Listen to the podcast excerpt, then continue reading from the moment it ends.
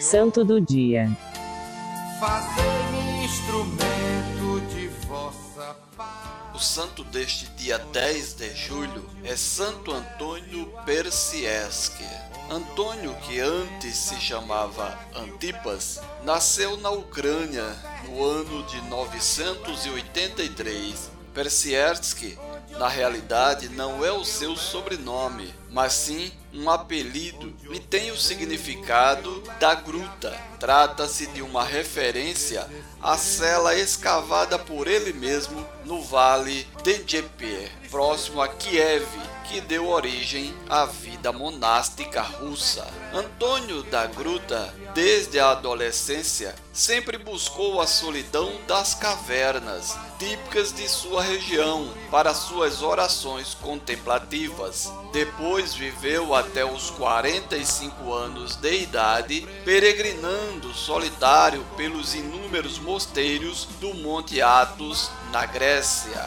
Os registros indicam que ele permaneceu alguns anos no mosteiro de Epindimon, quando decidiu continuar a vida de penitência e oração na sua pátria. Foi assim que escavou a primeira gruta em Kiev. Logo surgiram muitos seguidores e curiosos que se sentiam atraídos pelos ensinamentos e pela fama de santidade daquele homem de oração e penitência.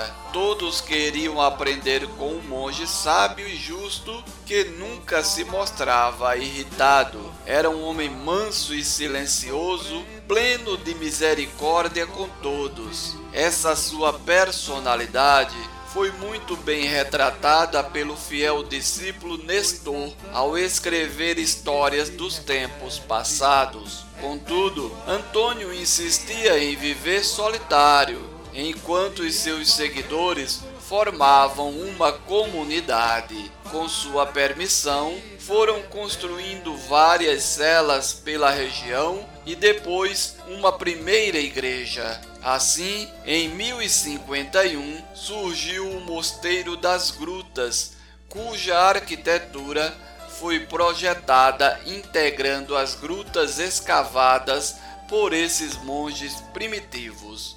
Esse mosteiro se tornou um dos centros religiosos mais importantes de toda a Rússia. A sua comunidade se tornou famosa pela caridade, instrução, prestígio cultural e pelo esplendor da liturgia ortodoxa cristã, além das belas igrejas que iam surgindo, consideradas verdadeiras obras de arte da arquitetura eslava. Antônio não desejava dirigir todo esse movimento, mas tinha noção exata do que ocorria. Por isso, manteve-se como exemplo da comunidade e a direção ele confiou ao seu discípulo Teodósio, que sedimentou e estabeleceu as regras da vida monástica. Por perseguição política, Antônio foi obrigado a abandonar Kiev em 1055. Foi refugiar-se próximo a Cernigov,